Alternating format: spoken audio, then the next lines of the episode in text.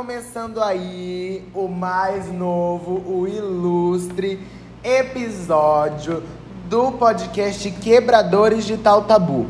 Eu sou o João Luiz. Eu sou a Ana Júlia. E eu sou a Poliana. Bom, a pauta de hoje é sobre os deficientes auditivos. Será que eles são incluídos na sociedade?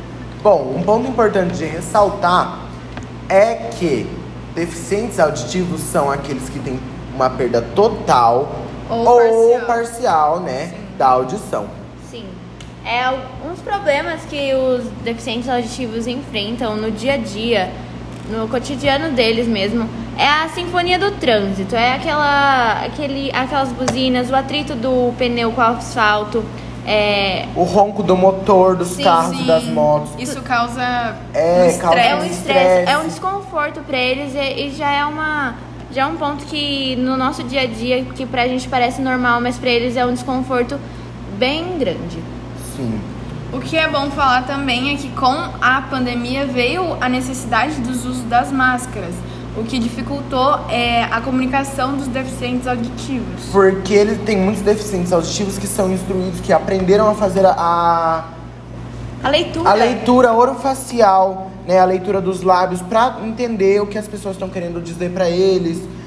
E Então, com a máscara, você não olha boa parte da cara da pessoa. Então, não tem como você ler o que você tá, o que a pessoa tá querendo dizer pra você, que né? é o que é importante pra eles. Sim, porque quando eles observam o meio de movimento dos lábios, Sim. sim, eles são acostumados a olhar os o movimento dos lábios e só pelo movimento dos lábios eles Entender. sabem o que está acontecendo. Sim. E quando eles não veem mais, fica muito difícil essa comunicação do o- usuário de máscara e também do deficiente auditivo. E o principal meio de comunicação né, dos deficientes auditivos é a Libras. que é a língua brasileira de sinais. O que eu acho que ela deve ser implementada nas escolas para todos os alunos. Sim, deve ser um incluída, né, Seria como um matéria. bom incentivo já. Sim, um bom começo.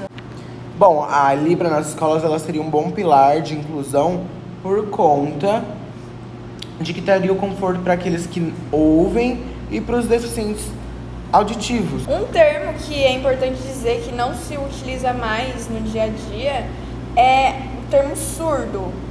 Por, porque surdo seria uma pessoa que não consegue emitir nenhum tipo de som. Já os deficientes auditivos conseguem emi- emitir uma parcela de som. Sim. Então a gente conclui que pro deficiente auditivo hoje na sociedade ainda é muito difícil, ainda existem muitas melhorias a serem feitas, né, como essa da inclusão da Libras a todos. E eu acho que num futuro próspero, se a gente conseguir fazer com que a Libra se popularize a todos, isso traria muito melhor qualidade de vida para os deficientes auditivos. Então é isso. Tchau, tchau. Até o próximo episódio. Tchau, gente. Tchau, gente.